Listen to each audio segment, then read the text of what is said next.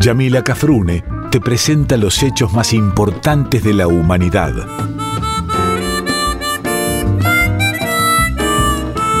Por Folclórica 987 escuchás Contame una historia.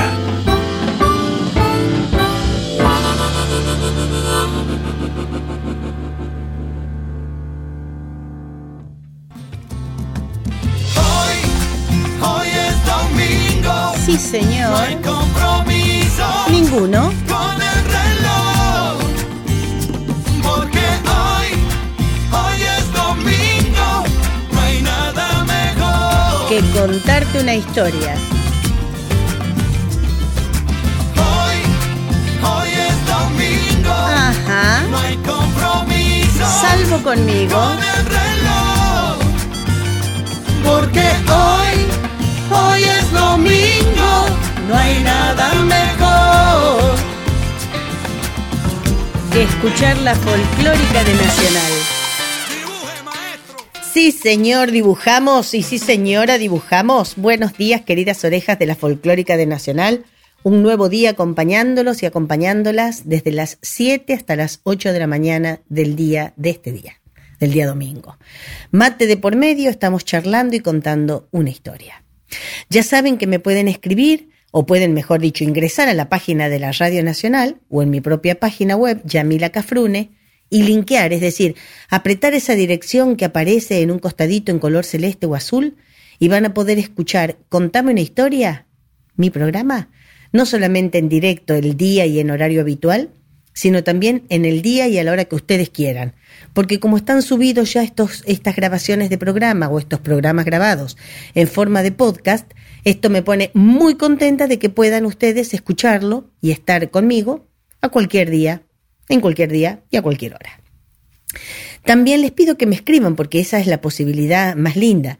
Al poder escucharme más gente en el horario que, sí se puede escuchar, eh, porque hay gente que labura los domingos a la mañana o que han trabajado hasta la- el sábado hasta muy tarde, entonces a lo mejor lo escuchan el domingo más tarde. ¿Y a dónde me pueden escribir? A mi mail, info gmail.com info gmail.com o al Facebook, como me encuentran como Yamila Cafrune, o al Instagram yamila.cafrune.oficial. Ustedes me escriben y yo les contesto como corresponde. Bueno, dicho todo esto, que es toda esta primera parte es el saludo y, y las propagandas que tengo que pasar.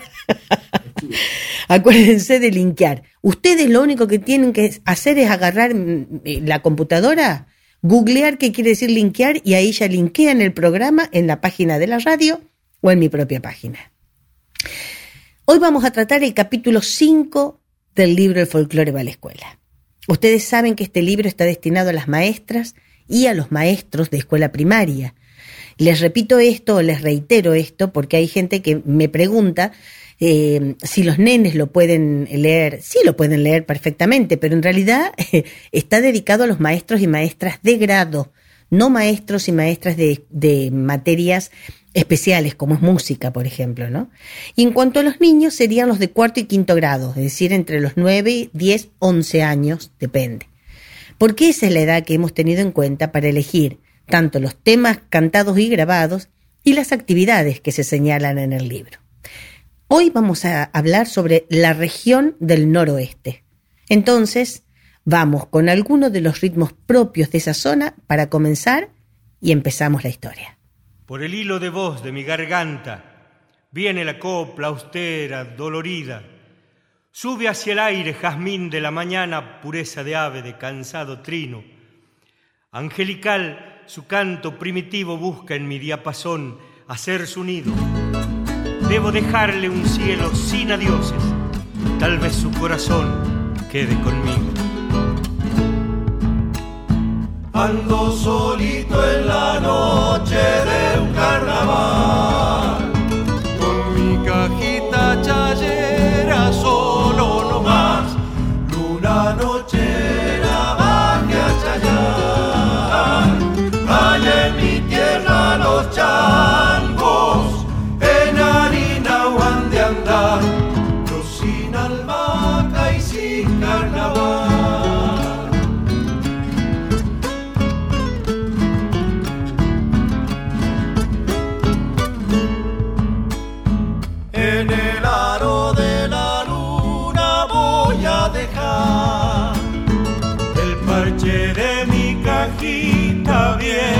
Chirao, una noche era baja Chayán, allá en el barrio de Pango, todo es saltar y gritar, yo sin albahaca y sin carnaval. Desde una nube de harina llueven penas a mi caja y moja las soledades dormidas de la vidala. La luna me encuentra solo golpeando mi antigua caja y a la luz de las estrellas busca ahuyentar la nostalgia.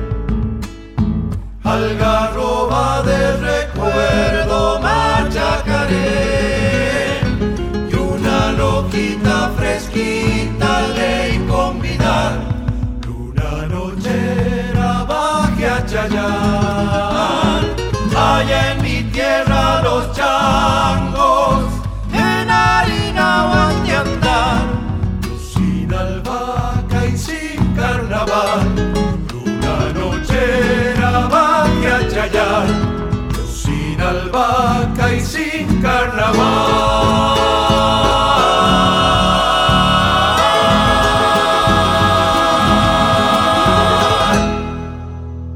Saben que a mí me gusta comenzar la mayoría de las veces en estos programas, cuando hablamos de regiones, por la, mini historia, porque ya hay programas en Radio Nacional que se dedican a ello mucho mejor de lo que me puedo dedicar yo, eh, con los pueblos originarios. Porque en realidad son los primeros habitantes de la región. Y después los otros habitantes somos nosotros, así que de nosotros no voy a hablar mucho, ¿no? Cuando les digo que me gusta empezar con los pueblos originarios al hablar de una región. Y lo que tenemos que saber primero es qué provincias conforman la región del noroeste argentino, el famoso NOA, noroeste argentino. Y son seis. Eh, Jujuy, Salta, Catamarca, La Rioja, Tucumán y la madre de ciudades, Santiago del Estero. Y como buena abogada, también que soy, medio leguleya, es bueno tener eh, presente lo que dice nuestra primera ley, nuestra ley suprema, eh, tenerla como referencia, ¿no? En cuanto a lo de los pueblos originarios. Y nuestra Constitución Nacional, en su artículo 75, inciso 17, artículo 75, inciso 17, lo repito, dice, reconocer la preexistencia étnica y cultural de los pueblos indígenas argentinos, garantizar el respeto a su identidad y el derecho a una educación bilingüe e intercultural, reconocer la personería jurídica de sus comunidades y la posesión y propiedad comunitarias de las tierras que tradicionalmente ocupan, y regular la entrega de otras aptas y suficientes para el desarrollo humano. Ninguna de ellas será enajenable, transmisible ni susceptible de gravámenes o embargos. Asegurar su participación en la gesta referida a sus recursos naturales y a los demás intereses que los afectan. Las provincias pueden ejercer concurrentemente estas atribuciones. Es decir, en otras palabras, el artículo 75, inciso 17 de nuestra Constitución Nacional reconoce los derechos preexistentes de nuestros pueblos indígenas argentinos. Bueno, teniendo esto en cuenta, les voy a nombrar algunos de los pueblos originarios propios de esta región. Y van a ver que son un montón, ¿eh? son varios. Los diaguitas, los atacamas, los omahuacas, los chiriguanos, lules, los vilelas, los tonocotés, los capayanes. Podemos decir que de un total aproximadamente de 4.900.000 habitantes que tiene el NOA, 173.000 y pico, 173.436, se autorreconocen descendientes de o pertenecientes a un pueblo originario. La verdad, yo pensé que se iban a reconocer más, pero esto ha sido muy contradictorio y muy complicado de reconocerse, de autorreconocerse eh, perteneciente a, una, a un pueblo originario. ¿Por qué? Por todas las cosas que les han provocado la gente, los convencionales, los, los, los Winca, los blancos, les hemos hecho los a los pueblos originarios, a los pertenecientes a los pueblos originarios, para que no tengan la, la fortaleza e ir socavándoles la dignidad ¿eh? que tienen que tener. La cultura diaguita calchaquí es una de las más representativas de los viejos habitantes del NOA y conforma la más variada y numerosa de las poblaciones. Esta denominación, diaguita, esta palabra, es una designación quechua con etimología aymara, que quería decir y quiere decir serrano. Fue impuesta por los incas y la popularizaron luego los españoles, para un grupo de pueblos independientes que tenían un idioma en común, que era el cacán. Ellos, hay que decirlo, se autodenominaban pacioca. Así se denominaban, autodenominaban los mal denominados diaguitas. Eran un pueblo sedentario dedicado particularmente a la agricultura. Habían creado un sistema de irrigación artificial por medio de canales y tenían andenes de cultivo para sus productos más preciados, que eran el maíz, el zapallo y los porotos. Fueron grandes criadores de llama y de guanaco, y a la llama la esquilaban para sacarle el pelo, para hacer tejidos, y a la vez le servían como animal de carga. La recolección fue otra de sus actividades principales. ¿Y qué recolectaban? Bueno, algarroba y chañar, que eran dos materias primas prioritarias para ellos para poder hacer determinada eh, este, comida. Y el algarroba, bueno, con la algarroba se hace otra cosa. es tomable. en cuanto a la organización social, tenían como casi todos la célula madre, que es la familia, ¿no? Y en este caso era monogámica. En tanto que entre los caciques, como siempre, es decir, entre los jefes, se podía permitir la poligamia. Bueno, entre los árabes, yo te diré porque soy descendiente de árabes, eh, la cosa no es como la pintan, ¿eh? Y me voy a ir del tema de los diaguitas, nada que ver con los árabes, pero eh, los árabes no pueden tener todas las mujeres que quieren, como dicen. Uno de los preceptos es que pueden tener las mujeres que pueden mantener. Ahora, con la liberación de la mujer, que se nos mantenemos sola, uno, una, a la mitad nomás. una a la mitad. con respecto a la religión, casi todos nuestros pueblos originarios adoraban a las fuerzas de la naturaleza, al, al, sol, a la luna, al trueno, al relámpago. No es que adoraran a la lluvia, sino que adoraban al relámpago, al trueno. ¿Por qué? Porque eran esos elementos propios, porque la lluvia era adorada no como una diosa, sino en sí misma por el agua que traía, obviamente.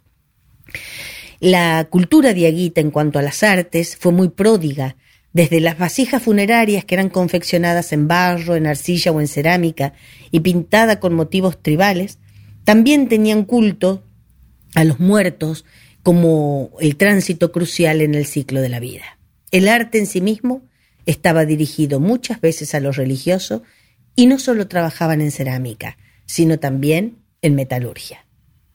Fueron muy buenos guerreros, fueron guerreros y muy buenos, cosa que demostraron a la llegada de los españoles cuando ofrecían esa resistencia tan feroz, quizá la más fuerte entre todas las defensas y la resistencia que demostraron los pueblos originarios americanos.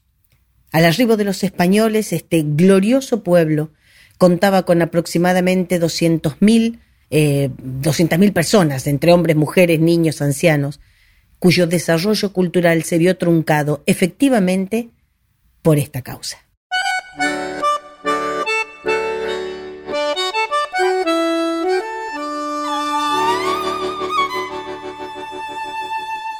Yo canto como el crespín, sentidito y escondido.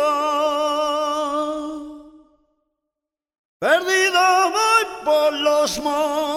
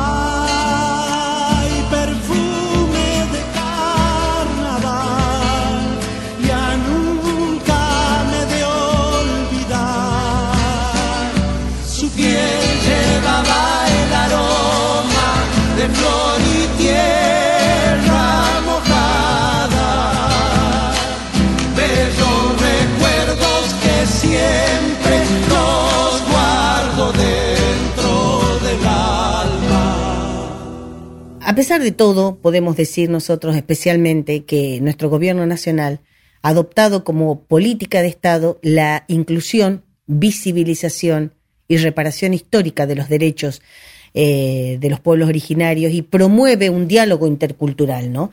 Para construir en forma conjunta políticas públicas. Pero obviamente esto va a llevar un tiempo y nos tenemos que hacer cargo de esto todos y todas. Es decir, el gobierno nacional no puede solo, el gobierno provincial tampoco y mucho menos un gobierno municipal. A esto lo hacemos entre todos y todas. Pero ahora vamos a lo que era el eje del proyecto del folclore va la la enseñanza de algunos de los ritmos musicales de las diferentes regiones de la patria. Y en esta región, en la del NOA, una de las prioritarias, una de las que más conocemos nosotros, es la chaya. La chaya es un ritmo típico de esta zona. Al no tener una coreografía, es decir, al no tener en un papelito cómo se baila, no está ligada a ningún tipo de normativa. Por eso podemos decir que la chaya es una, la vidala chayera sobre todo es un canto libre y ninguna vidala chayera es igual a otra en su estructura poética. Etimológicamente, es decir, desde la raíz, ¿qué significa la palabra chayar? Chayar significa llegar o hace referencia al que llega. ¿Será así? Me parece a mí que es así porque debe hacer referencia a los que llegamos, a todos aquellos que no hemos nacido, no somos oriundos, nativos de esta zona, pero nos deben dar la bienvenida para los festejos del carnaval. Yo creo que debe ser algo así. ¿Y qué es una vidala chayera? Es un cruce entre una vidala y una tonada. Se canta especialmente en las provincias de Catamarca y La Rioja, sobre todo en estas provincias. Se encuentran en ellos, en ella, perdón, ritmos superpuestos y muy vivaces. Es decir, la chaya es una maravilla. En otras palabras, ¿qué es la vida de la chayera? Es un, dice Yamila que es una maravilla. ¿Qué es? Ah, no sé, pero es una maravilla. Se entona, obviamente que estamos hablando de un ritmo, ¿no? Un ritmo folclórico. Se entona principalmente para la época del carnaval porque es lo que eh, va a unir lo ritual de las festividades diaguitas e incaicas. Nace también, podemos decir, como una forma de agradecerle a la Pachamama, a la Madre Tierra, por todos los beneficios que nos ha dado durante el año que ha transcurrido. Y también, ¿por qué no?, una rogativa, si se quiere, es a la vez una especie de rogativa para que las cosechas del año que viene del año entrante sean propicias. Ahora bien, la vida la chayera no se canta a capela y tampoco se canta con un conjunto de personas, va, nosotros los cantores y las cantoras lo hacemos así, pero en su origen no había un grupo de personas que te acompañaran con diferentes instrumentos para que vos puedas entonar una vida a la chayera, sino que lo hacía la persona solamente acompañado por una caja. La caja es como si fuera un bombo, pero que lo han cortado en una rodaja, vamos a decir, para que la gente que no conoce cómo es la caja sepa. Un bombo es grandote, la caja es capaz que es un cuarto del bombo en cuanto a lo, a lo ancho de su caja, justamente, en cuanto a lo ancho en la madera, y tiene dos eh, paños, dos, este, mm, no, parches, parches, no paño, perdón, parches de mm, cuero, obviamente eh, estirados, y se toca casi siempre con un solo palito, ¿no? Es eh, el instrumento típico de percusión de nuestro norte, pero bien típico, ¿no? También las, las vidalas chayeras se pueden acompañar con bombos legüeros, pero su instrumento por excelencia es la caja. Los rastros incaicos en estos festejos con vidalas chayeras los encontramos en los topamientos. Yo ya les hablé de esto cuando les hablé de los carnavales. En el segundo programa de Contame una historia les contaba de los topamientos, que, que eran justamente topamientos es cuando uno topa contra otro, es decir, se encuentran, se enfrentan, si se quieren, dos grupos de personas. Pero no es que se enfrenten eh, en forma bélica, ¿no? Para pelear, sino que unos acompañan a la cuma, que es la comadre, y otros acompañan al cumpa, que es el compadre. Los dos grupos van armados. Van armados, ¿eh? Pero ¿armados de qué? De ramitos de albahaca, de harina, de chicha, de agua y de cualquier otro elemento que puedan embarrar al del frente. Ese es el topamiento. Actualmente lo consideran una especie de juego, es como un, a ver, es un encuentro entre amigos y amigas, ¿no? Una festividad, un ritual agrario, es un canto a la vida. La tenemos en La Rioja, particularmente, principalmente, en una de las fiestas más importantes de nuestra cultura popular, la fiesta de la Chaya. Esta fiesta se lleva a cabo durante el mes de febrero, precisamente para la época del carnaval. Al regreso de las canciones que vamos a escuchar, continuamos con la historia.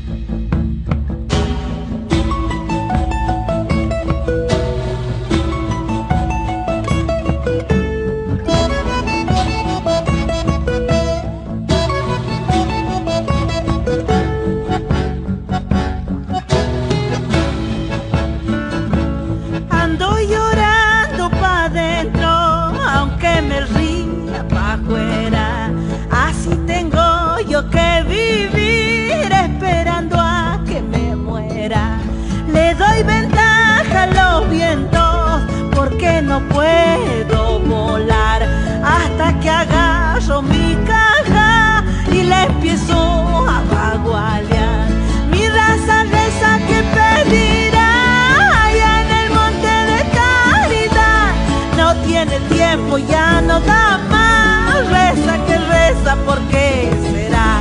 Valle sonoro de pedregal, piedra por piedra el viento va borrando huellas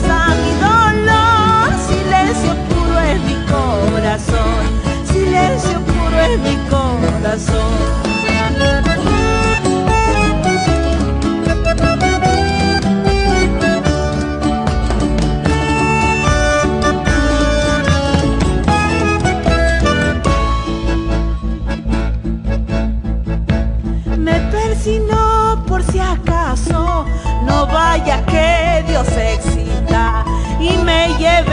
pa'l infierno con toda mis ovejitas.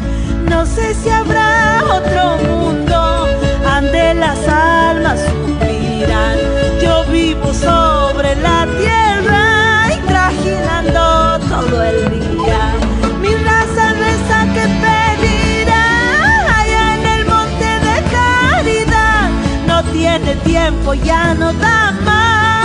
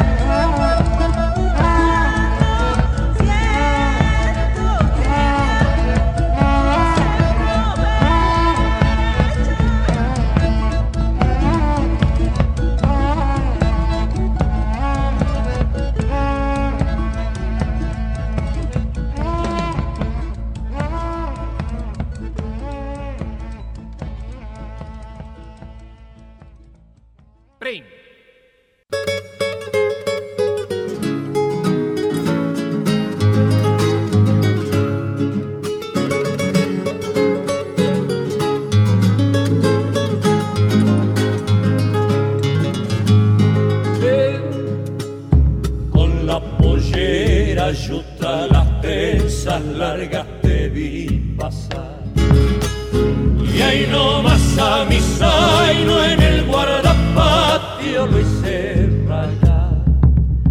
Y ahí nomás a misa y no en el guardapatio lo hice. Desmonté del caballo, me puse cerca pa' mosquetear. Con el alma en un hilo, mi negra linda te vi.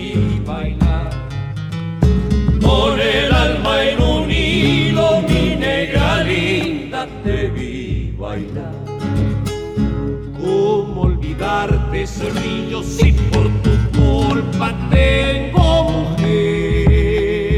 Morena serrillana con alma y vida te cantaré.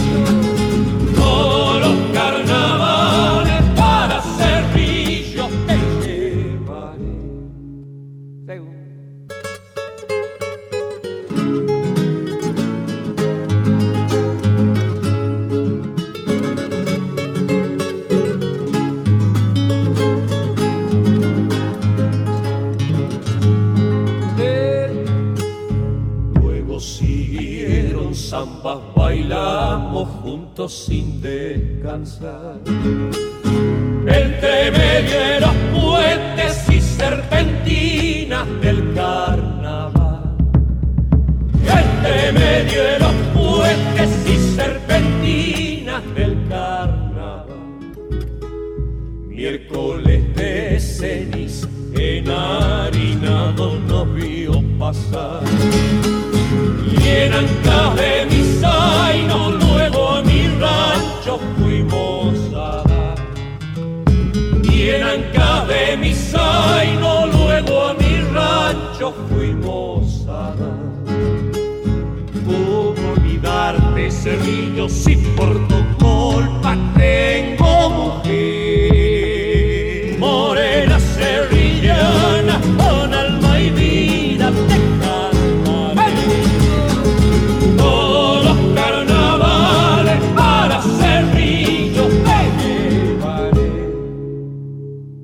Con respecto a la fiesta que les estaba contando, la fiesta de la Chaya que se realiza en La Rioja, podemos decir que es una fiesta recontra super multitudinaria. Van personas, vamos, personas de todas las provincias, porque coincide un mes de vacaciones, un mes de calor y coincide con el carnaval.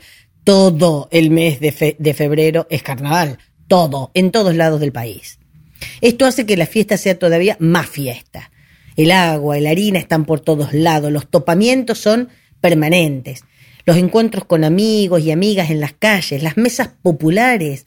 Mira, yo me acuerdo que cuando fui la última vez a, la fiesta de la Chaya, me invitaron a comer algo, cosa que yo no pude hacer porque yo no almuer, no ceno ni antes ni después de la actuación, pero me senté a la mesa con toda mi gente y no sé dónde fue.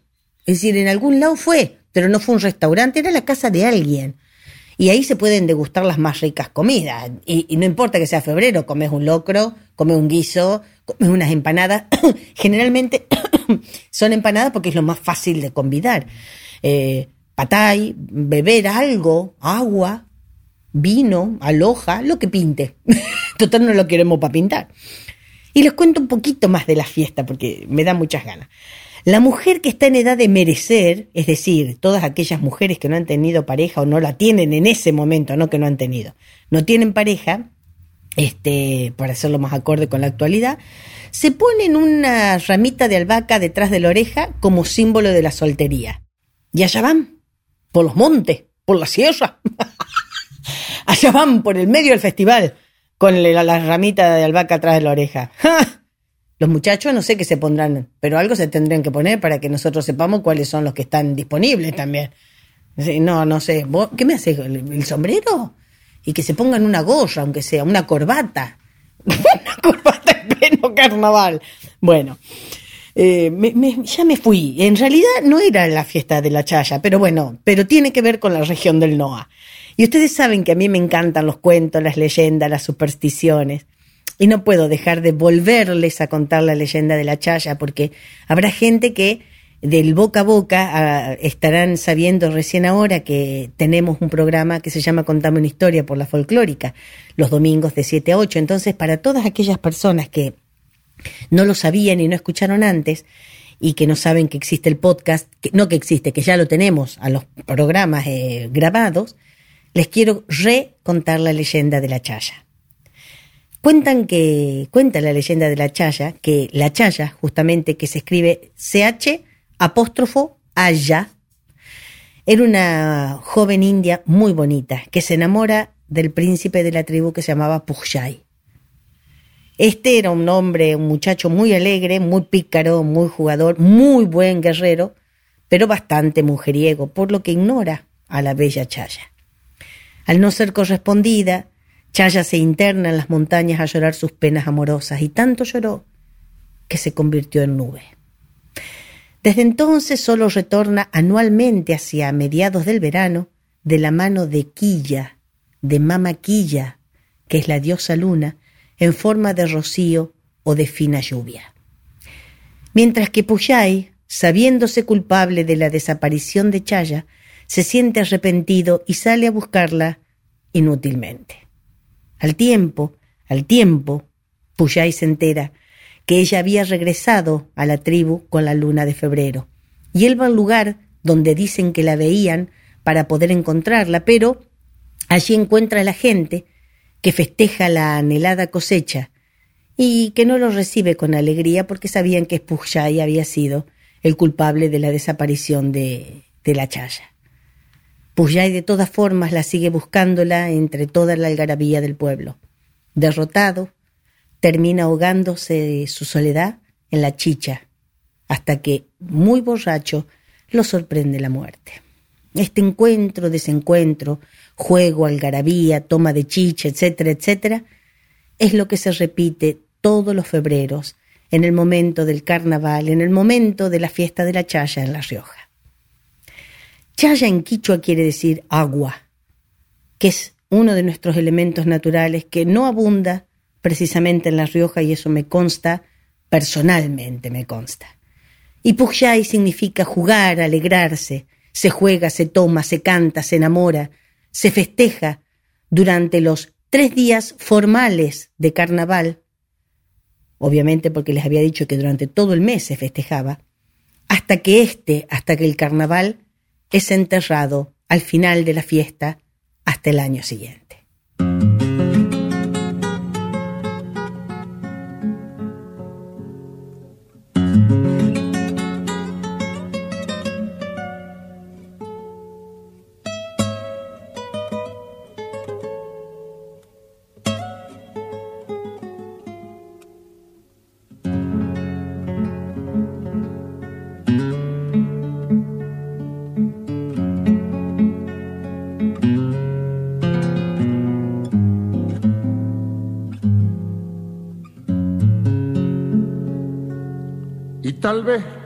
Quedarte y no me quieras seguir, pero a quien has de arrimarte me tienes tan solo a mí.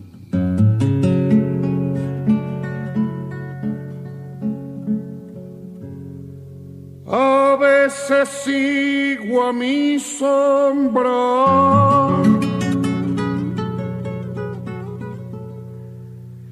y a veces viene detrás.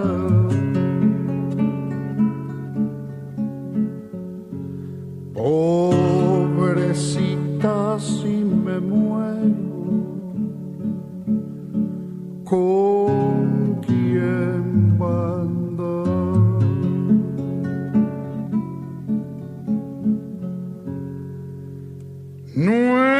que se vuelque mi vino.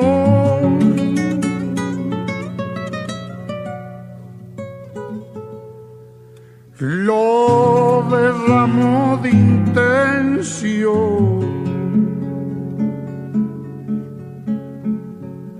Mi sombra bebe y la vida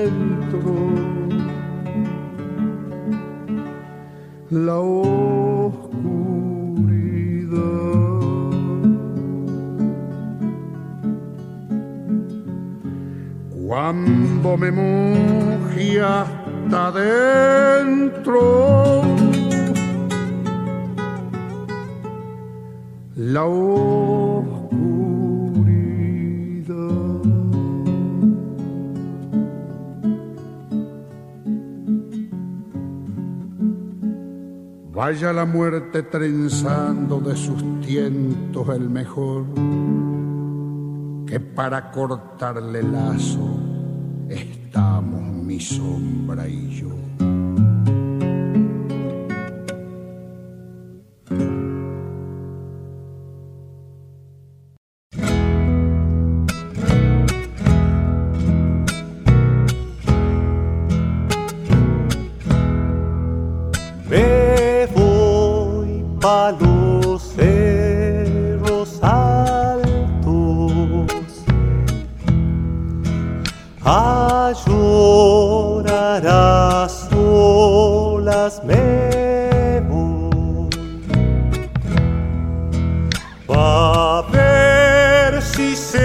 Απόνα εδώ.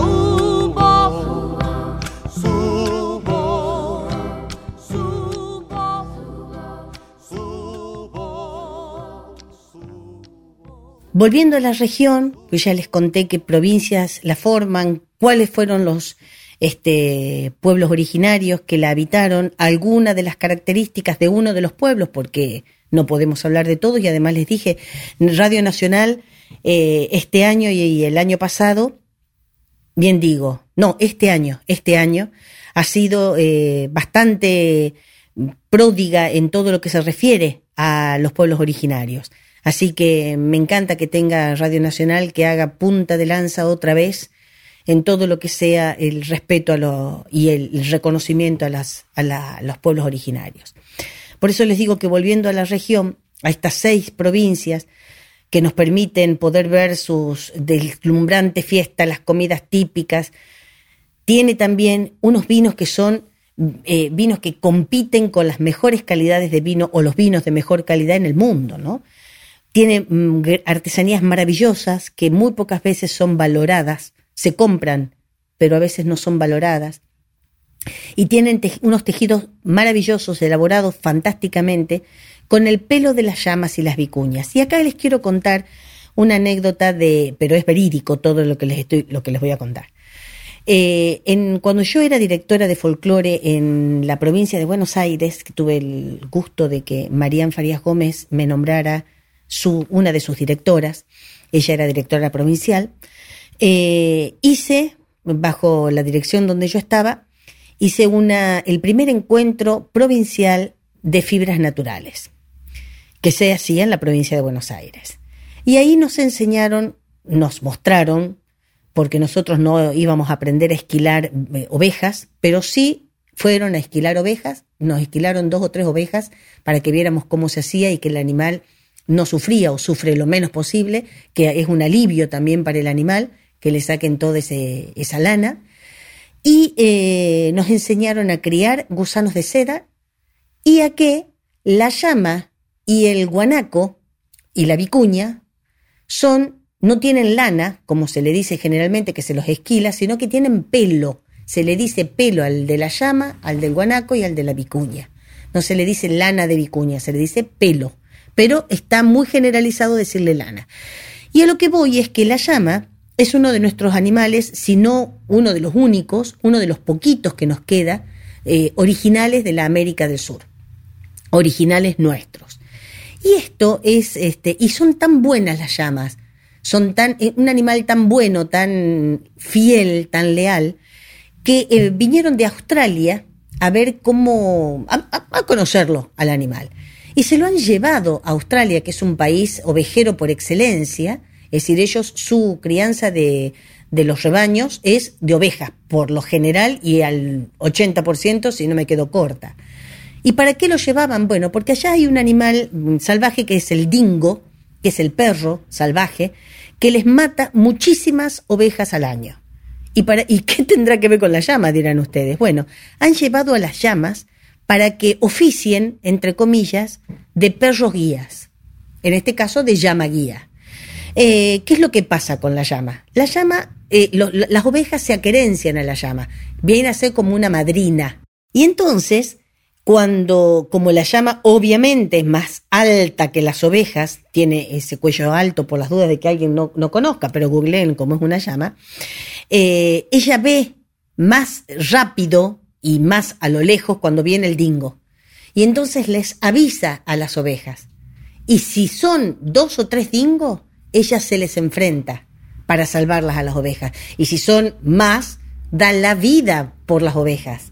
Por eso la gente de, Australia la lleva como, les conviene más que lamentablemente, ¿no? Que maten una llama y no que les maten 20 ovejas. Así que mira vos hasta dónde ha ido este animalito y, lo, valioso que es y lo valeroso que es. No es una maravilla, es una maravilla. Bueno, esa fue una, nota de color de la, de la región del NOA y de, de algunos de nuestros animalitos. Volviendo a la región, es muy rica en lo que hace a la gastronomía, a la hermosura del paisaje y por sobre todo a la simpleza y a la amabilidad de la gente que, que vive en el NOA. Con referencia al turismo, tenemos lugares para visitar que no se quedan para nada chicos con respecto a los paisajes de afuera. Tenemos el Cerro de los Siete Colores en Purmamarca, el Tren de las Nubes, las termas, los valles, las termas de Fiambalá, los valles calchaquíes. Eh, Santiago del Estero, con su turismo termal, que está considerada como el principal centro termal y spa de América Latina. ¿Con qué? Con las termas del Río Hondo. En La Rioja tenemos San Blas de los Sauces con un microclima especial, el Parque Nacional Talampaya, que ha sido reconocido como patrimonio de la humanidad y tantos otros lugares como, no sé, como el rodeo en, en Catamarca, en, el Ambato, en Catamarca, que es uno de los lugares más bonitos. Bueno, este y otros tantos lugares que algún día tendremos que conocer, porque así le hacemos bien a todos conociendo nuestro país. ¿Por qué? Le hacemos bien a nuestros ojos, a nuestro espíritu y a la patria, a la vez que fomentamos el turismo nacional. El dinero argentino se queda en Argentina, he dicho. El dinero argentino se queda en Argentina. Bueno, vamos a seguir porque.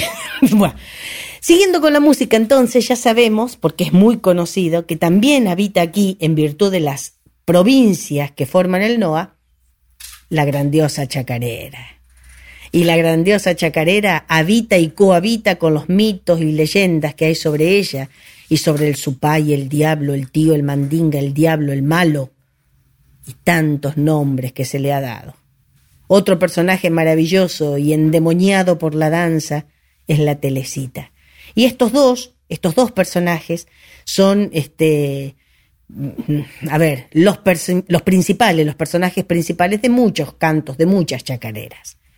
Además de la chaya, en estos lugares tenemos las vidalas, las bagualas, la zamba, como les dije, la chacarera, la chaya, las zambas carperas, las cuescas norteñas, los carnavalitos, los bailecitos. ¿Y por qué todos estos eh, y, más que hay, ¿no? Que yo me voy a quedar, los voy a dejar en el tintero. Eh, todos tienen la, influencia de los países hermanos limítrofes, como Chile y Bolivia, por ejemplo. Por eso la cueca de, de, la Argentina no es la misma que la cueca chilena, pero hay una simbiosis, hay una, una simbiosis, este, hay una, una influencia de, de, los, de la música chilena a la argentina y de la argentina a la chilena, como de la boliviana también. Que nos hemos sacado el gusto de escuchar música boliviana en el programa pasado. Y me voy a dar, no saben lo que me pasó en el programa pasado. Después que grabamos el programa, porque ustedes saben que este programa va grabado, todavía no nos es permitido ir a los estudios de la radio para hacerlo en vivo. Después me quedé con la música boliviana todo el día, ya mis hijos estaban, ya sabían bailar la saya, ya tenían los carnavalitos, los bailes, ya, ya pintábamos. Es más, estaba aprendiendo a hacer la, el baile de las bolivianas, pero no me sale a mí el de, el de ellas, con la pollerita así, viste, que parece que van para un lado la cadera, para el otro, una maravilla. Bueno, hemos hablado hoy, hasta acá llegamos, me parece. Vimos la región del NOA, hemos, eh, sabemos ya qué provincias la forman, hemos escuchado parte de su música, obviamente que no vamos a poder escucharla toda, justamente eh, en todos los ritmos, quiero decir, obviamente, porque no vamos a tener tiempo. También hemos contado, hemos recontado una leyenda y hemos hablado de nuestros ancestros. Más no se puede pedir.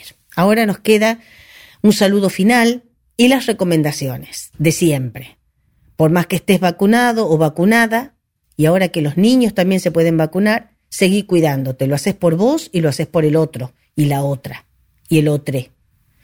El alcohol, un buen lavado de manos, un buen lavado de manos, la distancia, el barbijo bien puesto, es decir, que te tape la nariz y la pera, no, no me bajes el barbijo que se te vea la nariz. No, porque esos no reemplazan, es decir, las dosis no reemplazan a ninguno de estos cuidados.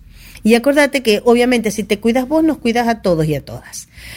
Buena semana, gracias por acompañarme otro domingo y ya saben, mi lema personal, que no es mío, pero es, lo hice mío y que quisiera que lo hagan suyo también. Juntos somos inquebrantables separados, indefendibles, diría el gran Metol Ferré. Hasta el domingo que viene. No se olviden de escribirme ni de chusmear en las páginas de la Nacional y en la mía las direcciones para volver a escuchar Contame una historia. Buena vida.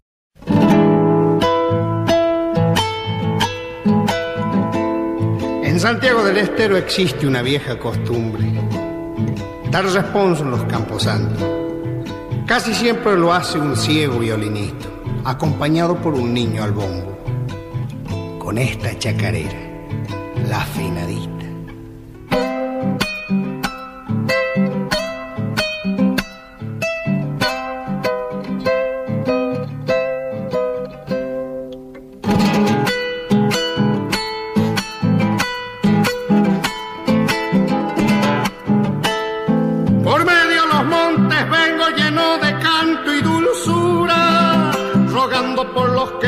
finadita. tormentos y amargura.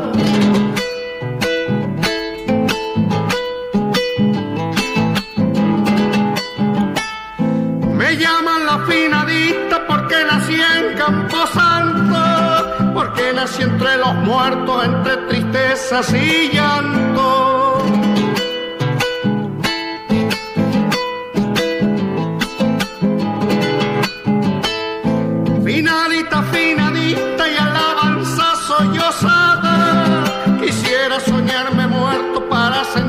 Te